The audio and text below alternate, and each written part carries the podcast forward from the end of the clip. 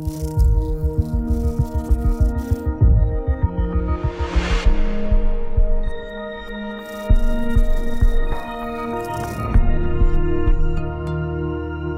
alors Jean-Jacques, on a été euh, partenaire de car, euh, ça fait hum, plusieurs heures qu'on a des discussions enflammées, on se connaît maintenant depuis quelques jours, mais pour ceux qui ne te connaissent pas, est-ce que tu peux te présenter?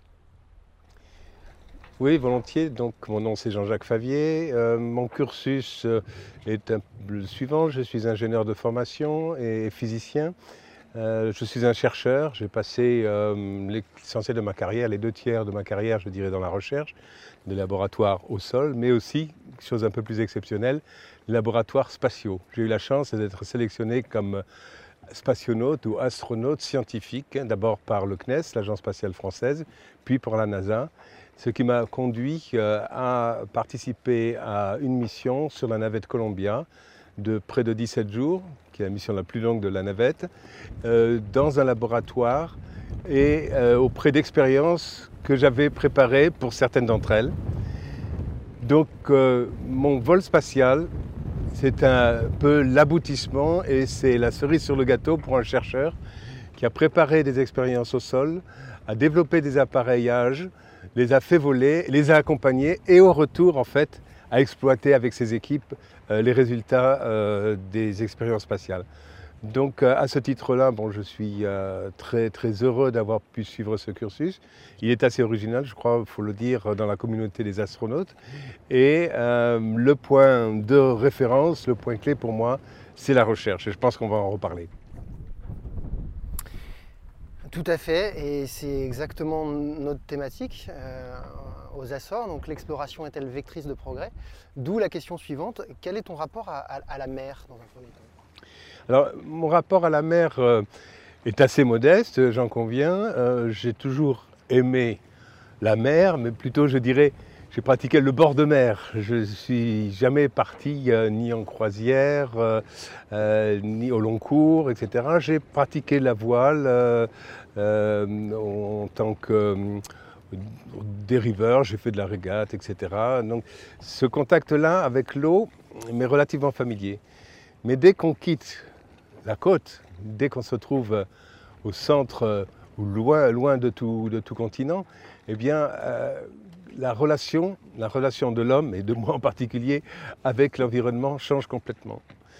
Il change complètement et par de nombreux aspects rejoint un peu l'expérience que j'ai vécue dans l'espace. Bon, on se sent tout petit, tout modeste, au milieu euh, finalement d'un d'un environnement euh, qui nous dépasse. hein. Euh, pour peu que les conditions soient météo, soient un peu délicates, on se rend compte qu'on n'est vraiment pas grand-chose sur une coquille de noix. hein. Et ça me rappelle, et nous avons eu des discussions euh, dans nos quarts de nuit à plusieurs reprises, euh, les- l'environnement et la sensation qu'on a quand on est dans l'espace, dans un vaisseau spatial, euh, et qu'on prend conscience qu'on est une toute petite, euh, capsule euh, euh, perdue, non pas perdue, mais euh, élo- éloignée de ses bases, euh, donc euh, dans l'espace. Donc des points communs évidents au niveau, euh, donc des, sensations physiques, euh, au niveau aussi de, la réflexion, au niveau euh, de nos réactions. Et euh, c'était un enchantement malgré les quelques difficultés que j'ai pu avoir pendant, pendant la route. C'est très bien que tu parles de ça. Que- Quel âge tu as, euh, Jean-Jacques? Je suis dans ma 71e année. et, et- et rapport à ton âge, quelles ont été les difficultés que tu as vécues à bord? Écoute, euh, les difficultés, c'est en fait euh, l'acclimatation donc euh, au, à l'environnement marin, c'est-à-dire le, mal de mer, euh, etc., qui euh, rappelle, tu le sais euh, très bien, le mal de l'espace, parce qu'en fait, bon, les, les, les symptômes sont les mêmes d'ailleurs, et en fait, les, causes aussi sont, sont voisines. Voisines mais différentes. hein. Dans l'espace, le mal de l'espace est dû essentiellement au fait que eh l'oreille interne, qui fonctionne comme un accéléromètre, ne fonctionne plus du tout dans l'espace puisqu'il n'y a plus de gravité. hein. Donc l'accéléromètre est mis au zéro, hein, zéro pointé, et ça perturbe énormément le cerveau. hein. Et le cerveau euh, doit, euh, se, euh, doit se, euh, prendre en considération d'autres capteurs, d'autres informations pour pouvoir s'orienter. Et c'est plus ou moins délicat, plus ou moins long. Il se trouve que je n'ai pas été malade dans l'espace. J'ai été malade euh, au début de notre voyage, si tu t'en souviens. Et je pense qu'à la réflexion, le fait est, un peu le suivant. Certes, l'oreille interne joue un, joue un rôle fondamental donc pour se, se, situer et pour que le cerveau puisse se suivre et comprendre ce que l'on fait, ce qu'on est. Mais en fait, l'oreille interne n'est pas à zéro parce que la gravité est présente, donc elle continue à fonctionner. Par contre, le signal habituel euh, est, perturbé par des perturbations liées justement au mouvement du, euh, vaisseau, euh, du, navire en l'occurrence, roulis, tangage, etc., de façon aléatoire.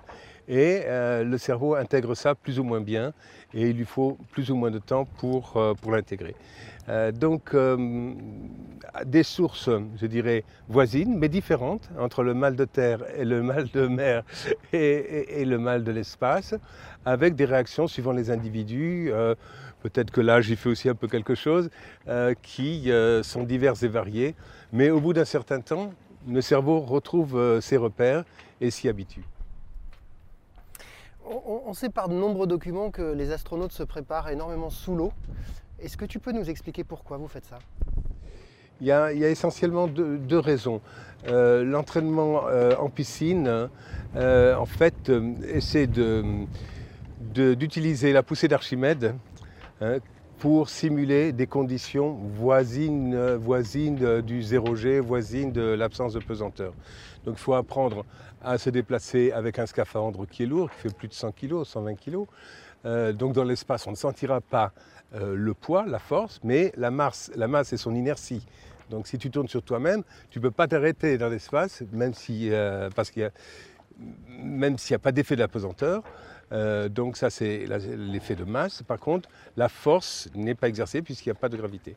Donc pour s'habituer à ces conditions-là, pour pouvoir en fait monter, démonter à l'extérieur de la station spatiale ou de la navette, des instruments, etc., l'entraînement en piscine est, est fondamental. Et d'ailleurs, euh, donc, euh, lorsqu'on nous immerge dans la piscine, on est entouré en fait de plongeurs professionnels euh, qui, eux, leur combinaison conventionnelle, classique, nous aident à nous positionner ou nous aident en cas de difficulté. mais voilà le, monde aquatique dans lequel on évolue, essentiellement pour la poussée d'Archimède. Et puis il y a quelques tests qui sont faits aussi pour s'habituer ou s'acclimater à de la dépressurisation ou au contraire de l'hyperbare. Hein. Euh, donc les deux ne sont pas, sont pas identiques. On fait de, de l'hypobar, euh, donc euh, en, enceinte fermée, on simule, on simule à peu près 8000 mètres d'altitude.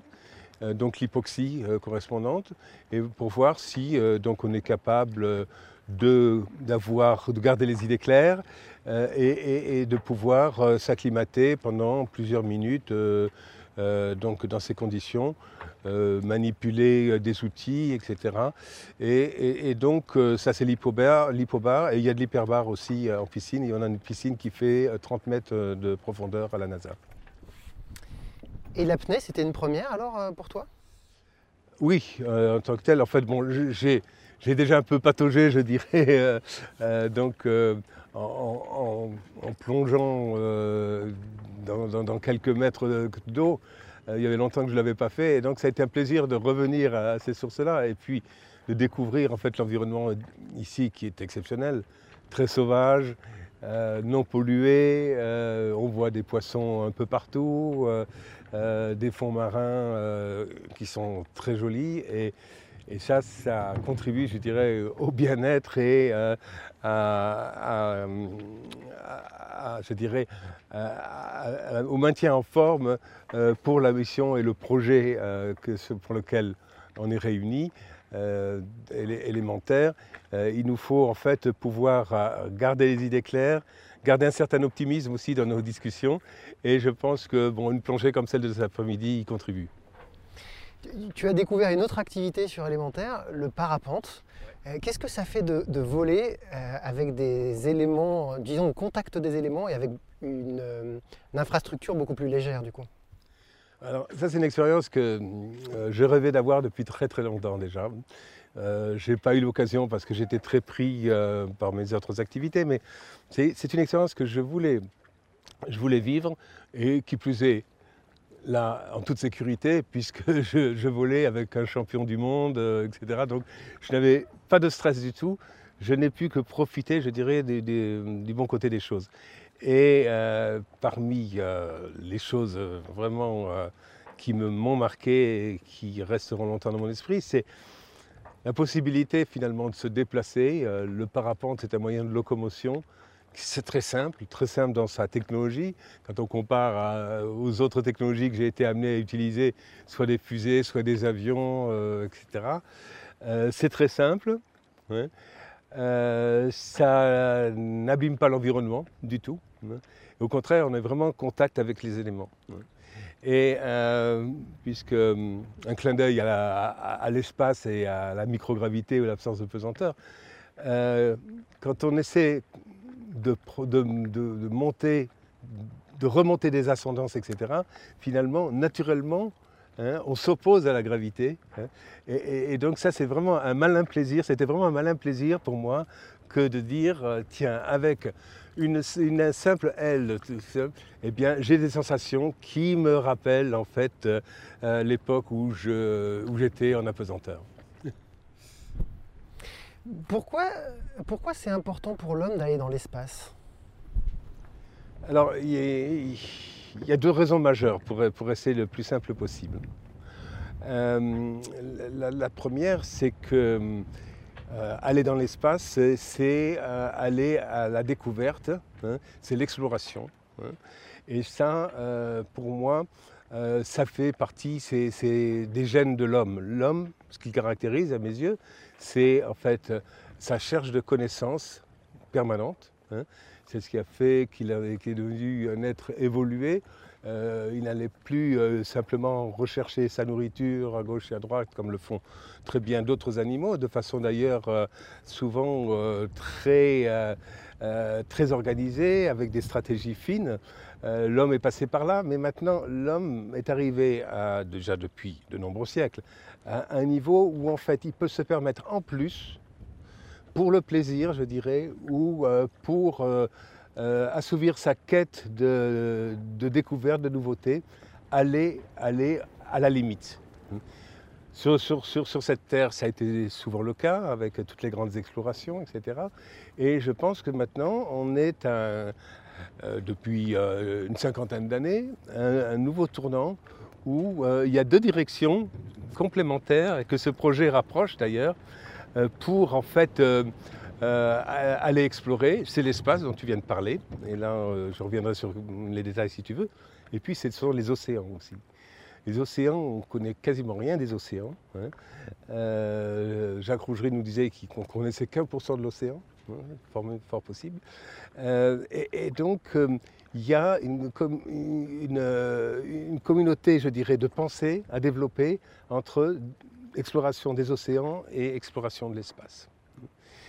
Et, on peut voir d'ailleurs, c'est ça qui moi m'a beaucoup euh, intéressé quand euh, j'ai été sollicité pour, euh, pour ce projet-là, de réfléchir en fait au point d'intérêt commun, en tant que chercheur cette fois-ci, entre l'espace et, l'océan et l'environnement d'une manière générale. il y a un des sujets pour lequel euh, bon, j'ai une intention particulière, c'est la recherche de ce qu'on appelle l'exobiologie dans, notre langage, c'est-à-dire euh, des traces de vie potentielles dans, l'espace, dans le système solaire pour commencer, mais éventuellement plus loin, euh, qui, en fait, d'un point de vue scientifique, a beaucoup de sens et beaucoup d'intérêt, mais c'est un sujet, je pense, assez fédérateur même pour, le grand public, hein, euh, qui euh, légitimement se pose, même si ce n'est pas sa, culture, sa formation, etc., la question de savoir si on est seul dans l'univers, d'où l'on vient, etc. Euh, ça, donc, c'est le volet spatial. Et depuis quelque temps maintenant, je réfléchis en fait à la question symétrique dans les océans. Hein. c'est-à-dire tout ce qui est vie cachée, mal connue, euh, dans des conditions extrêmes aussi, donc les, des extrémophiles dont on parle, Et euh, il est évident à mes yeux, de plus en plus évident en tous les cas, euh, que pour rechercher d'éventuelles traces de vie ou éventuellement même des formes de vie sur d'autres planètes, à commencer dans notre système solaire par exemple sur Mars, on a tout à fait intérêt à s'inspirer des recherches qui ont été faites autour des extrémophiles dans les océans. Donc c'est aussi euh, un des thèmes qui, m'est cher et la présence euh, ici dans les Açores, euh, dans l'université en fait on a fait sa spécialité, en fait des extrémophiles, m'intéresse beaucoup et je pense que là il y a un écho entre encore une fois entre océan, océan et, espace. Alors tu me posais la question de savoir les raisons d'avoir l'homme dans l'espace. Donc la première, j'ai essayé un peu de la développer, c'est euh, la quête de connaissances, de, connaissances nouvelles, etc. Euh, lié à cela, et, donc la nécessité d'être sur place. Ça, c'est un point sur lequel j'assiste assez souvent. Euh, à mes yeux, explorer, explorer suppose la présence sur le terrain de l'individu, de l'homme. Hein. On peut faire des découvertes à, distance. Euh, en astrophysique, il est clair qu'on ne peut pas aller partout dans l'espace. Euh, grâce à des télescopes, grâce à des ordinateurs, des modélisations, on fait des découvertes et on se rend compte, euh, bon, on est capable maintenant, de, avec assurance, de dire que l'espace est en expansion et qui plus est en accélération. Hein. On n'est pas allé voir sur place, mesurer avec un double décimètre. ça, c'est la modélisation, c'est l'interprétation d'un certain nombre de données prises à distance. Hein c'est de la découverte. L'exploration, encore une fois, euh, Christophe Colomb était un explorateur parce qu'il est allé voir sur place comment ça se passait. Hein. et, donc pour l'espace, si on veut avoir des explorateurs, si on veut connaître ce qui se passe euh, sur Mars, etc., la recherche de la vie, mais aussi bien d'autres questions importantes, eh bien il faut aller sur place. Donc l'homme dans l'espace, après cela, est euh, indispensable. La deuxième raison que je voulais évoquer, qui recoupe un peu la promesse, si tu veux, mais c'est euh, c'est un, débat qu'on a eu pendant, pendant nos quarts de nuit, je m'en souviens, euh, sur euh, l'homme est-il indispensable? Est-ce que le robot ne va pas supplanter l'homme dans les années qui viennent? Est-ce que l'intelligence artificielle va en fait dépasser les capacités de l'homme? Donc là, les avis sont, partagés, tu, tu, sais très bien. Moi, je suis de ceux qui pensent que l'homme a une euh, caractéristique ou une faculté qui pour l'instant lui est propre, ne me semble pas être dépassée, c'est en fait euh, l'intuition hein, et euh, la capacité de réaction rapide à travers ou à propos de critères qui sont parfois très très subtils et qui ne sont pas encore enregistrés dans un programme d'ordinateur. Hein. Donc, euh, moi, je l'ai vu. Euh, j'étais en tant que scientifique euh, dans l'espace, dans mon laboratoire. on faisait de la recherche fondamentale. Qui dit recherche dit, en fait, non-connaissance du résultat final, puisqu'on recherche. Hein. Si on était en recherche appliquée ou, en application de manière ou en production, etc., on connaîtrait donc les procédés, les modes de réglage, etc. Et n'importe qui n'importe quel humain d'une part, pas forcément chercheur, n'importe quel robot éventuellement pourrait prendre le relais. Là, on est en recherche. Et euh, recherche suppose que le résultat n'est pas, connu d'avance. Euh, les expériences sur lesquelles j'ai travaillé, où j'ai passé beaucoup de, temps et d'énergie dans ma carrière de recherche au sol et après dans l'espace, il s'agissait en fait de trouver, je, vais être très simple pour pas être trop, compliqué, euh, de trouver des conditions locales pour l'expérience, de température, de pression, etc., pour en fait exacerber une, une fluctuation, une oscillation, une instabilité du système. D'accord? Les modèles qu'on avait déjà développés, que d'autres avaient développés, nous disaient ce sera autour, je dis euh, des choses tout à fait au hasard, autour de 950 degrés pour une pression de 2 bars, euh, etc. Euh, donc l'expérience était prévue ou programmée pour créer ces, conditions-là. Quand on est arrivé à 900 degrés, sous 2 bars, on n'a pas vu le phénomène que l'on cherchait. Pas vu le phénomène que l'on cherchait. Par contre, je me suis aperçu que quand on était passé à 850 degrés, je vous le fais simple volontairement, hein, mais c'est pour, être, pour expliquer mon, propos, eh bien, il y avait des prémices d'instabilité qui commençaient à être intéressantes et qui se sont estampées quand on est allé plus haut. Donc je suis revenu en arrière et à ce moment-là, effectivement, les phénomènes qui m'intéressaient se sont mis en place. Donc, il s'agissait de recherche fondamentale. On savait en gros où était la fenêtre de tir, hein, par modélisation, etc., pour par d'autres expériences complémentaires. Mais la recherche fondamentale, euh, donc la recherche à propos de l'inconnu, suppose en fait la compétence euh, de l'homme sur place, localement, avec une intuition et la possibilité de réagir euh, rapidement. Et c'est pour ça qu'on a besoin de scientifiques dans l'espace aussi. Waouh est-ce que, la survie de l'humanité passe à la fois par les océans et par l'espace?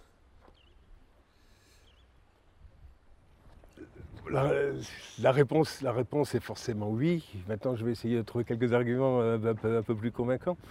Euh,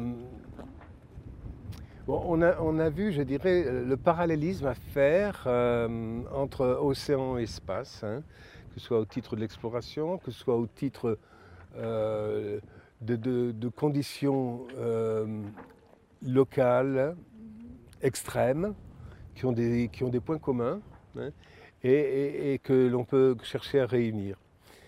Euh, je pense que bon, les conditions de vie que, nous connaissons en ce moment, qui en fait se détériorent malheureusement à cause euh, en fait, de, l'action euh, néfaste d'une partie de l'activité euh, anthropique de l'homme, eh bien, ne peut trouver, je dirais, de, j'allais dire, de, vastes d'expansion, de ballons d'oxygène, que dans des milieux, dans des milieux qui soient démesurés par rapport à l'activité propre de l'homme. Je m'explique. L'océan, hein, euh, je ne sais plus qui nous disait ça, je crois que c'est Jacques Rougerie l'autre soir. Euh, la Terre, c'est 4 cinquièmes d'océan et 1 cinquième de terre, et elle porte très mal son nom, on n'aurait pas dû l'appeler la Terre, mais on aurait dû l'appeler la mer. J'ai bien aimé cette image-là, euh, parce qu'il y a plus de mer que terre. Quand tu te balades dans l'espace, hein, je me souviens très bien de la dernière orbite avant déorbitation pour rentrer sur les États-Unis à Cap Canaveral eh bien, on a commencé à mettre en route les moteurs de déorbitation au-dessus de l'Australie. Hein. On était sur une, orbite inclinée à presque 40 degrés, c'est-à-dire qu'on a traversé tout le Pacifique en diagonale depuis l'Australie jusqu'à Vancouver. Et pendant 10-12 minutes, à l'horizon, il n'y avait que de l'eau. Pas un, continent, une petite île éventuellement passant, mais rien d'autre. Donc euh, vraiment, c'était la mer, son immensité euh, et euh, donc sa beauté aussi, bien sûr. Alors, ta question sur est-ce que hum, l'océan et l'espace risquent de, de, sauver l'humanité dans la mesure où bon, on, aura besoin, on aura besoin de ressources, on aura besoin. Je crois que le premier élément que je donnais, c'est la taille. Hein.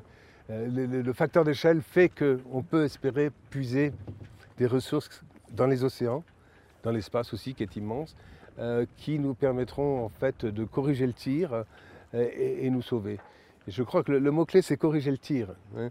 je ne suis pas de ceux qui pensent que le plan B, c'est qu'une fois qu'on aura tout détraqué sur cette planète, c'est de s'installer ailleurs en espérant qu'on on arrivera à trouver des conditions de vie qui seront euh, plus intéressantes. Non, pour moi, il n'y a pas de plan B, il n'y a qu'un plan A, c'est cette planète. Il faut la sauver, il faut faire en sorte qu'on euh, la respecte. Hein. et euh, c'est aussi une des raisons qui m'a fait que j'ai tout de suite flashé sur le projet élémentaire. L'idée, c'est vraiment de tenir compte en fait des aspects environnementaux, des aspects humanistes, des aspects du rôle de l'homme justement dans, son environnement, hein, sous tous ses angles, avec euh, toutes ses qualités et, tous ses profils, euh, comme, comme, tu le sais bien. Donc euh, ça, à mon avis, c'est quelque chose qu'il faut préserver. on a fait des erreurs évidentes. Hein. il faut les corriger au plus vite, mais restons, restons avec à l'esprit l'idée que c'est ici avant tout qu'habite l'homme. Hein qu'il aille à voir ailleurs, qu'il aille explorer. Hein, j'étais quand même euh, un des, Je suis toujours un des partisans forts de l'exploration euh, des autres planètes. Euh, oui, pour voir comment, à quoi ça ressemble, pour voir comment on peut mieux comprendre d'ailleurs sur les autres planètes ce qui se passe dans le système solaire et ce qui se passe sur notre Terre. Hein. on avait eu une discussion sur Vénus et son atmosphère, sur l'effet de serre, etc., qui a été découvert sur Vénus pour expliquer pourquoi la température de la planète était si élevée tout simplement parce que son atmosphère de gaz carbonique est si lourde qu'elle enferme complètement la chaleur de, la planète et la, température de surface de Vénus, c'est 500 degrés. Et les climatologues euh, ont en fait transféré ou transposé euh, les modèles que les planétologues avaient développés dans les années 80 hein, euh, au, climat, au climat de notre planète, et ont montré effectivement que ces modèles étaient applicables et permettaient de prévoir, prédictif, prévoir en fait un certain nombre d'échauffements euh, contre lesquels, il faut lutter.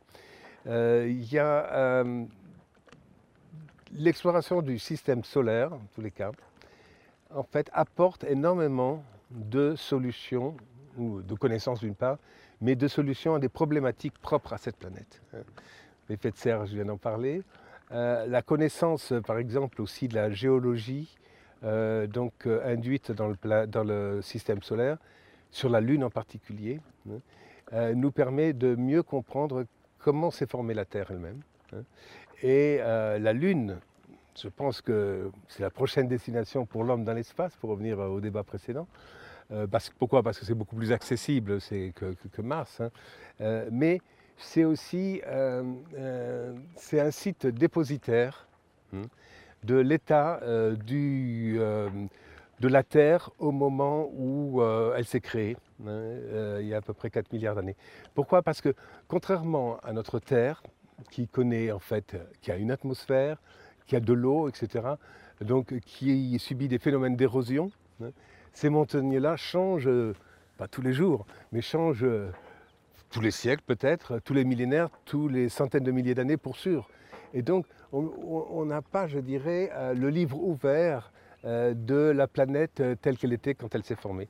Sur la Lune, donc il n'y a pas d'érosion, pas d'érosion parce qu'il hum, n'y a pas d'atmosphère, donc pas de vent, alors qu'il y a du vent sur Mars. Hein, et donc là, Mars, en fait, évolue dans le temps un peu comme la Terre le fait. Mais il y a un autre intérêt, d'aller étudier Mars pour bien comprendre euh, la, Terre, on peut en reparler. Euh, et, donc, euh, c'est vraiment le livre ouvert, la Lune, c'est vraiment le livre ouvert du système solaire et de la Terre en particulier au moment où elle s'est formée. Et c'est Jack Schmidt, l'astronaute euh, américain de la dernière mission Apollo, Apollo 17, qui était le seul scientifique, le seul géologue du programme, hein, qui est arrivé en fait euh, à s'impliquer dans, ce programme parce qu'initialement c'était simplement une démonstration technologique et une démonstration de force géopolitique, le programme Apollo. Mais il y, a il y a eu un certain nombre de personnes qui, au sein même de la NASA et dans les laboratoires alentours, qui ont pu euh, donc faire comprendre qu'il fallait profiter de cette occasion pour faire réellement progresser la connaissance, la connaissance de la Lune, mais par la Lune, la connaissance de la Terre. Et Jack Schmidt l'a très bien fait. Euh, il allait sur la Lune, d'abord il est resté un peu plus longtemps que les autres, 48 heures, hein, l'émission moyenne sur, sur, Apollo, 72 heures pour, pour Jack Schmidt, Apollo 17. Mais lorsqu'il est arrivé sur la Lune, euh, ce qu'il a dit, mais tout ce que je savais, pourtant c'était un expert, le géologue, tout ce que je savais de la géologie de la Lune, je pensais être la géologie de la Lune, eh bien, euh, je ne l'ai pas retrouvé, j'ai trouvé tout à fait autre chose.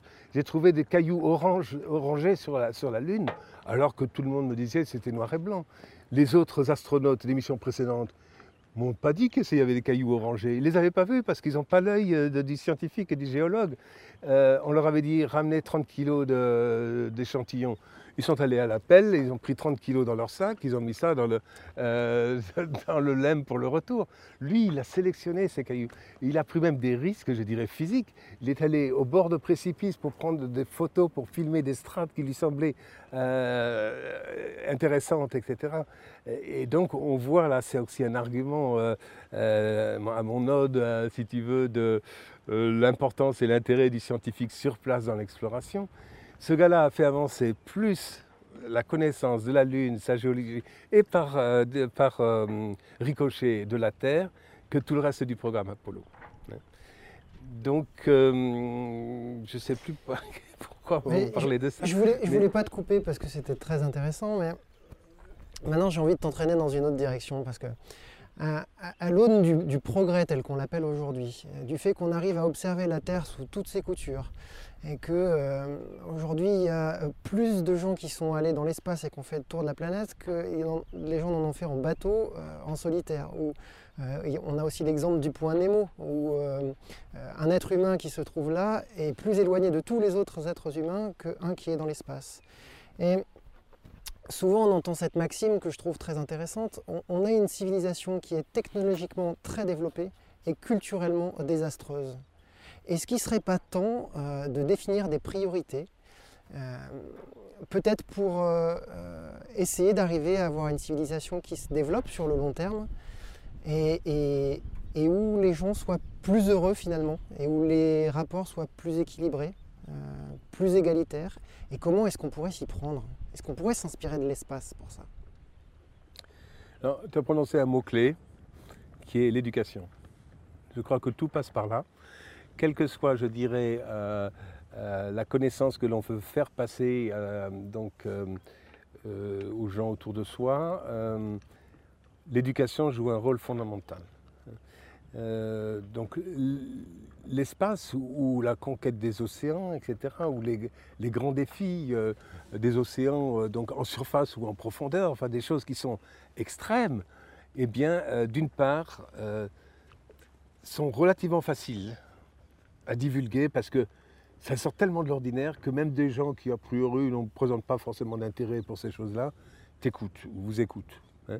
Donc, euh, il faut profiter euh, de ces grandes aventures humaines, hein, l'exploration générale, spatiale euh, ou, des océans ou autres, pour pouvoir enclencher un déclic auprès, auprès des gens.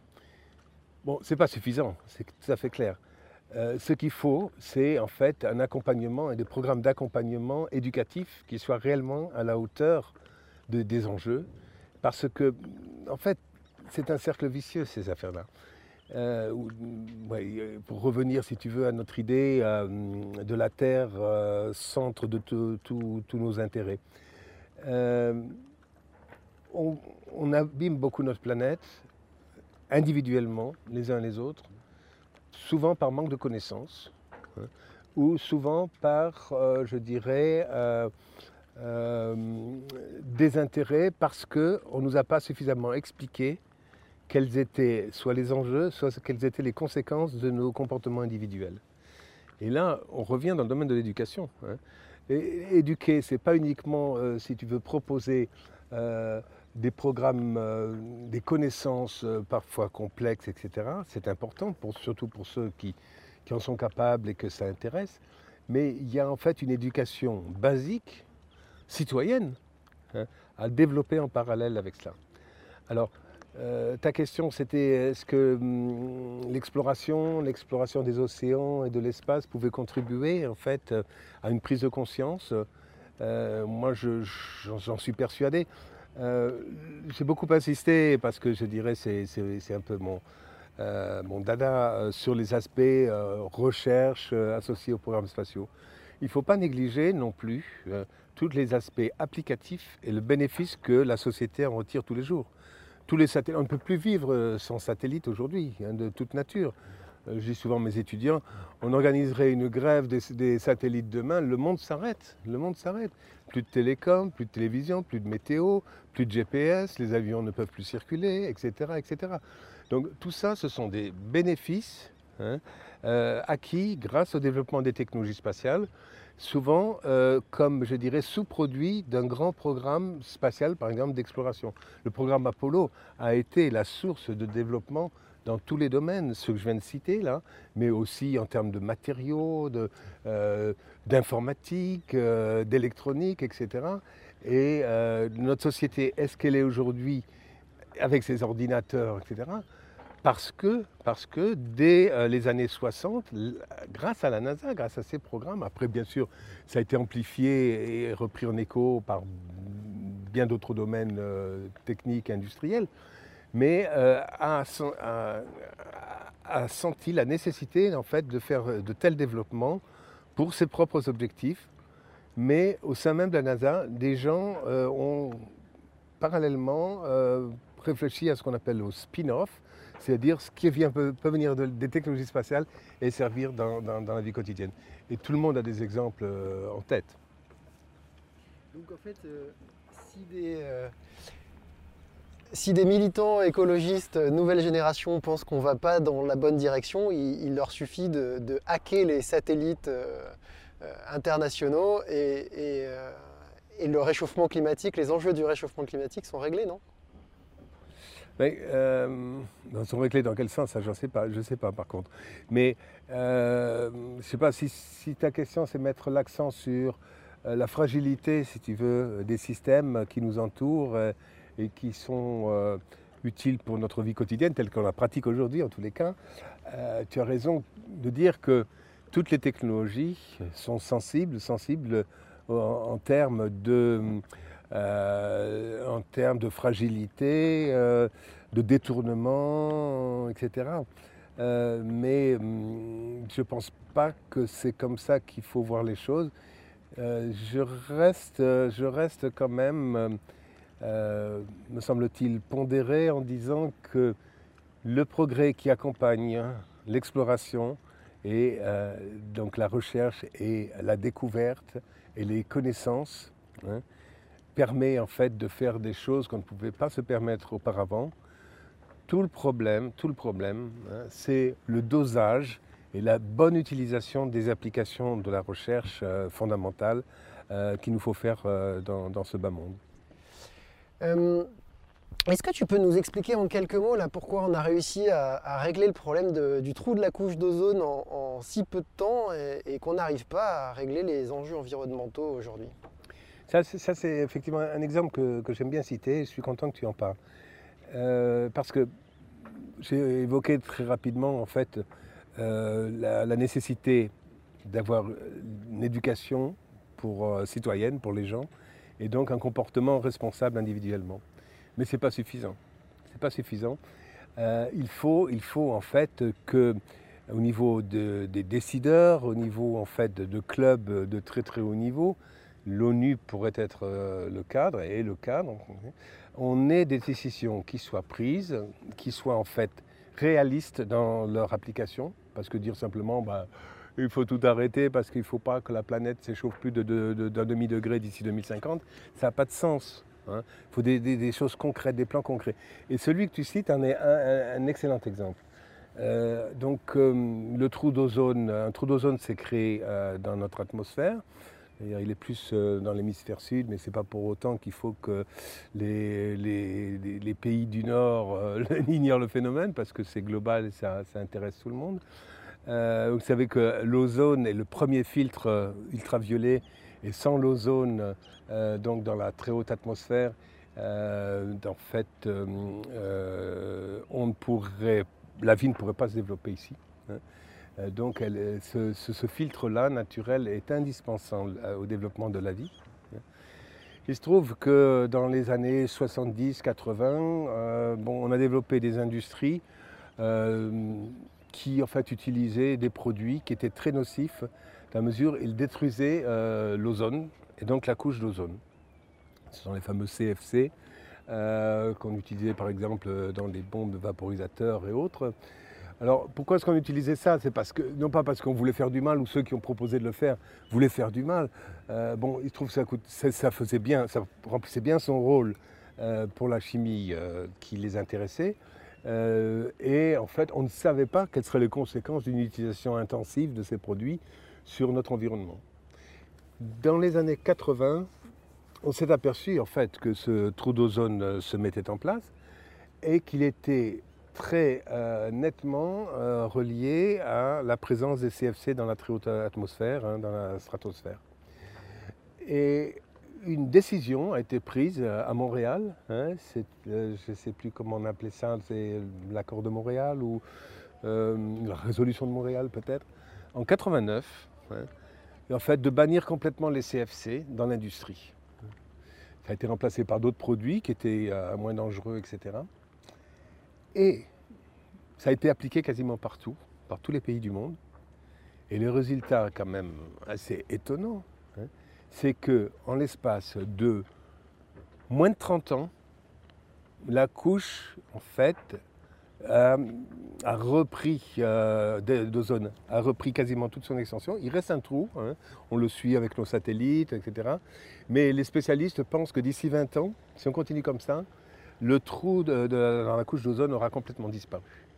Et donc, on, aura recréé des conditions euh, de vie euh, tout à fait euh, acceptables ici sur cette planète. Donc en moins de 30 ans, on a réglé un problème qui potentiellement était létal pour l'ensemble de l'humanité. Absolument, c'était catastrophique. Hein. catastrophique.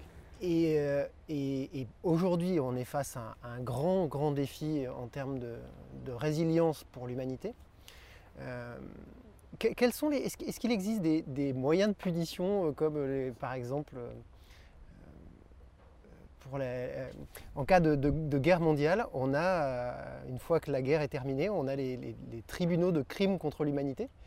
Est-ce que ça serait, on a parlé du volet éducatif, est-ce qu'à un moment donné, ça ne serait pas utile de punir les gens qui, se, dans une mauvaise direction, tout en sachant que le problème est complexe et que euh, utiliser une arme sur des problématiques aussi longues, ça ne suffit pas? Comment est-ce qu'on pourrait s'y prendre? C'est délicat et je pense qu'il faut qu'on trouve euh, des solutions ou des options à proposer en dehors d'un cadre aussi dramatique que celui que tu évoquais d'une guerre ou des choses comme ça. Euh, mais euh, il me semble effectivement important. Et, encore une fois, l'éducation joue un rôle fondamental hein, dans tout cela. que euh, la prise de conscience soit citoyenne, mais aussi euh, au niveau des autorités euh, décidantes, avec des enjeux qui les concernent, eux, les politiques aussi. Hein. Parce qu'on a souvent l'impression que bon, les décisions qu'ils prennent, ces décisions sont prises à la vue rapide d'un rapport fait par d'autres, etc., sans qu'ils sachent vraiment de quoi ils retournent, et surtout proposent des solutions qui ne sont pas applicables. Hein. C'est ce que j'évoquais tout à l'heure. Il faut en fait qu'il y ait cette prise de conscience et il faut trouver en fait des solutions euh, applicables euh, et euh, qui soient pérennes. Parce que tu parlais de, l'inertie du système Terre. Hein. finalement, l'ozone, c'est un, des rares cas où en moins de 50 ans, si tout se passe bien, on peut, réduire, on peut réduire et supprimer en fait les dégâts qui étaient causés. Je crois qu'il y a beaucoup d'autres paramètres euh, euh, climatiques euh, ou autres dont le temps caractéristique hein, est beaucoup plus long que, quelques, décennies. Hein. Et c'est là qu'on revient sur des, thèmes du moment qui, qui, ont réellement du sens. C'est l'histoire du réchauffement climatique. Réchauffement climatique, pour revenir à des conditions, je dirais, acceptables, si l'on prend de bonnes mesures, va mettre des siècles. Euh, donc, euh, euh, il, faut, réellement, il faut réellement que les dirigeants aient ça dans leur conscience, et, c'est manquant aujourd'hui. Juste un élément un peu d'actualité, je ne veux pas aller trop loin dans, sur le sujet parce que il y a un mouvement, je dirais, euh, qui me semble intéressant au niveau euh, euh, sociétal, voire politique. c'est la prise de conscience par la jeunesse de la problématique écologique, qui n'existait pas du tout pour ma génération, probablement pas pour la génération qui m'a suivi.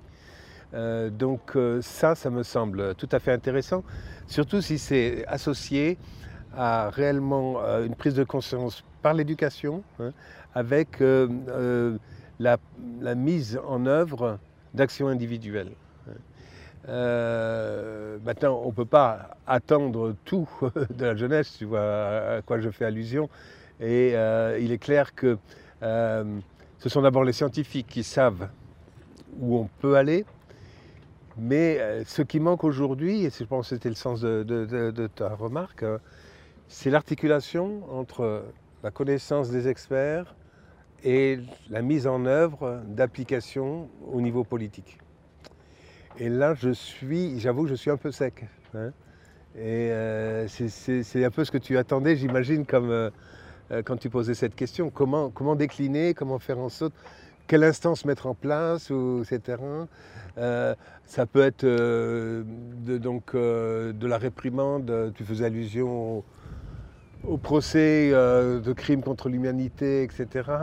Le, le, fait est que politiquement, on a plein d'États qui sont les uns avec les intérêts des uns face aux intérêts des autres, dans une compétition généralisée pour les ressources et tout un tas d'autres phénomènes pour, la science, euh, quand, au bout d'un moment on n'a pas de découverte, on, coupe les fonds. Ou quand euh, il y a besoin d'avoir des liens entre euh, différents experts, ces liens sont faits. Et, très rapidement, on s'organise dans une coopération proactive. À l'échelle du réchauffement climatique, et ça prend énormément de temps, et, on a beaucoup de mal à trouver des accords internationaux demain, en cas, de, en cas de défi encore plus important et encore plus rapide, est-ce que nos, institutions politiques sont, équipées Est-ce que, en tant qu'être humain, on est équipé? Et euh, est-ce que, est que l'espace peut être une solution pour ça? Euh, Par exemple, on en parlait avec Mars et, et ses euh, potentiels nouveaux organes politiques oui, euh, là, bon, c'est, on est vraiment euh, dans la conjecture, euh, et ce qui est intéressant d'ailleurs, dans, je dirais, dans la prospective, etc. Y a, ça me rappelle une discussion qu'on a eue tous les deux qui peut-être a sa place dans, dans ce débat-là. on évoquait la possibilité que finalement des groupes d'humains quittent la Terre pour aller s'installer ailleurs sur Mars ou éventuellement d'ailleurs euh, quitte même notre système solaire euh, pour aller euh, vers des exoplanètes qui ont en fait des environnements que l'on sait à peu près équivalents à celui de la Terre, à peu près la bonne taille de, de planète, la bonne distance à leur étoile, donc à leur soleil, de l'énergie mais pas trop, donc des températures acceptables, de la présence d'eau, ça a été aussi montré par ailleurs. Donc il y a bien d'autres mondes donc, qui offrent des conditions de confort pour l'humanité, hein, euh, à peu près comparables, comparables aux nôtres. Euh, le problème, c'est que bon, la technologie n'est pas maîtrisée aujourd'hui pour euh, aller si loin et donc pour imaginer qu'un groupe d'humains quitte la planète pour aller ailleurs. mais c'est intéressant quand même de réfléchir, et on, a eu des réflexions de ce type-là, sur la manière dont ce groupe devrait s'organiser s'il avait l'intention de fonder une colonie quelque part, alors pourquoi pas, prenons l'exemple de Mars, ou, plus loin.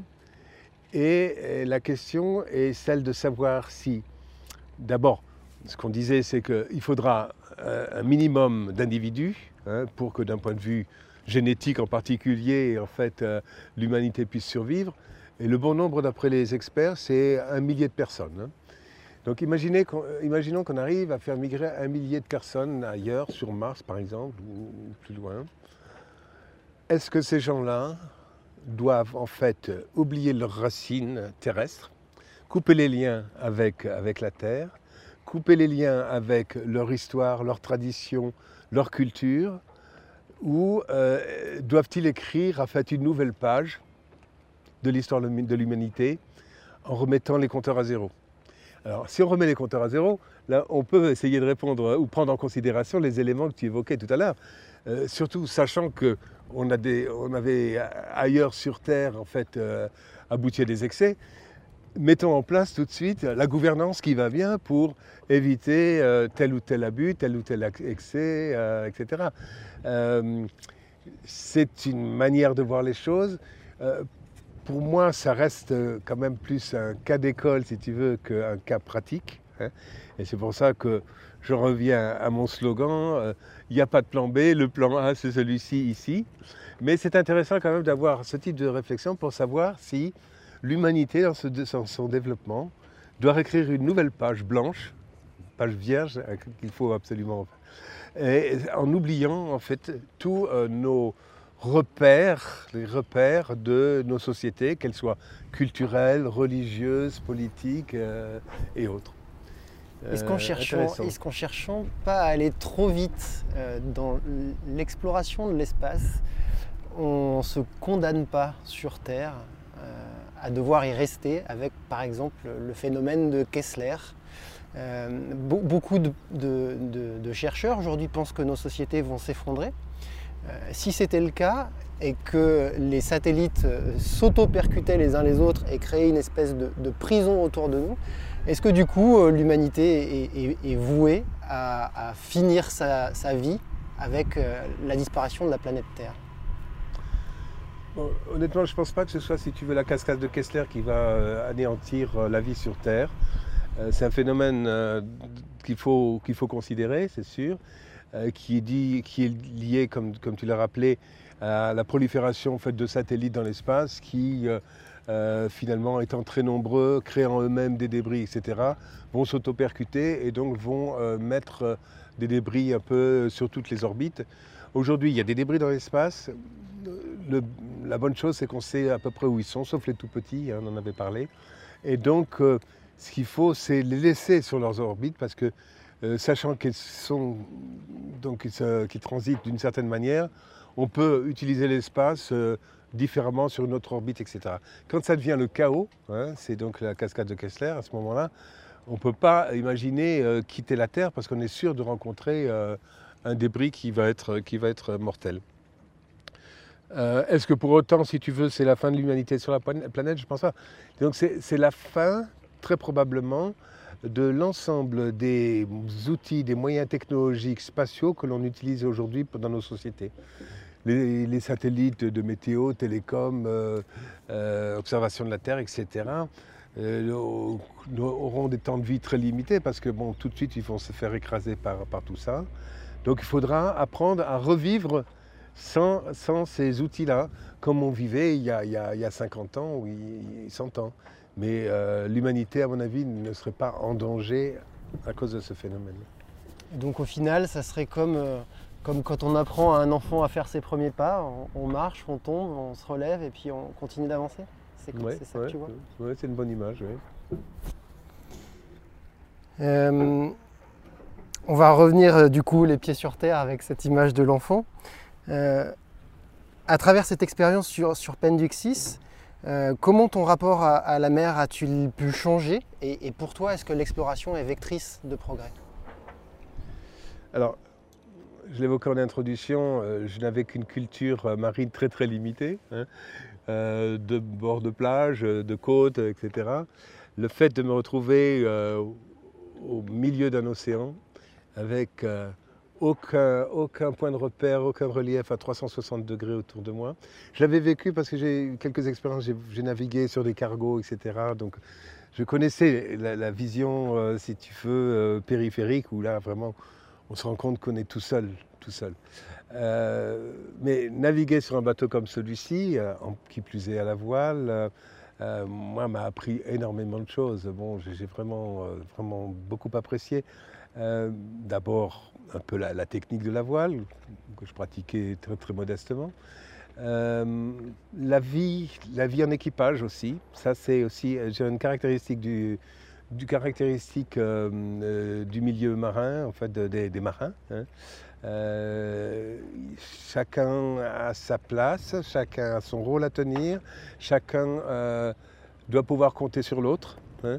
Et ça, c'est un peu ce que j'ai expérimenté ici, bien qu'on n'ait pas eu de conditions catastrophiques euh, autour de nous pendant cette traversée, mais cette relation à l'autre, euh, la relation humaine, euh, les, liens qui se créent aussi, ça, ça a été vraiment une expérience, une, expérience très forte.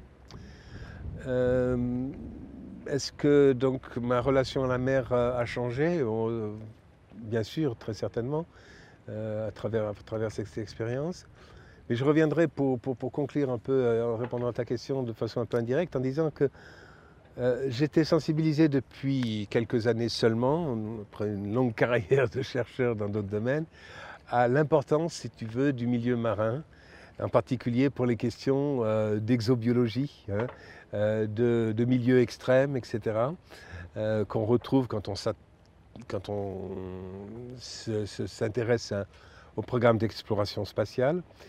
Eh bien, ce parallélisme doit être non seulement maintenu, mais, développé, parce que je suis quasiment sûr que euh, tout ce que l'on peut apprendre de l'océan pourra nous servir euh, pour la, recherche euh, de traces de vie dans le reste de l'univers.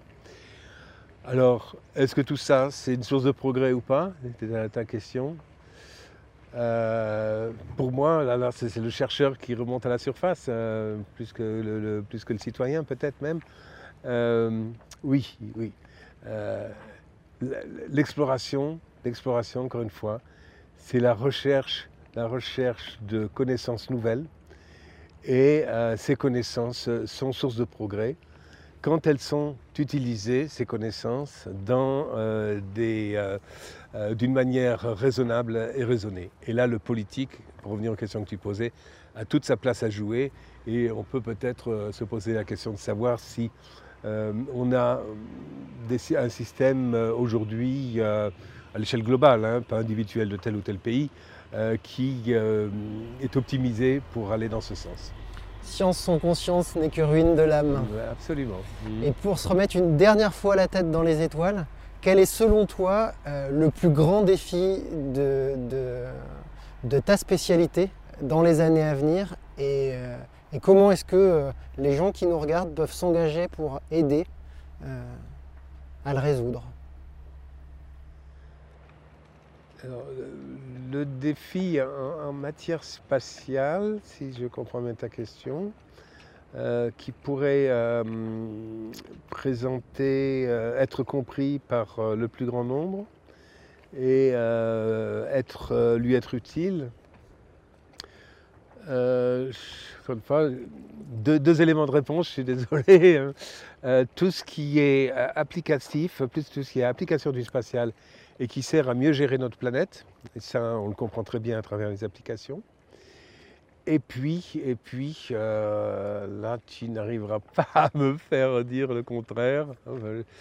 La nécessité, si tu veux, d'avoir, d'accumuler des connaissances parce que c'est l'homme, parce que c'est dans son ADN et donc euh, parce que l'exploration fait partie de lui-même.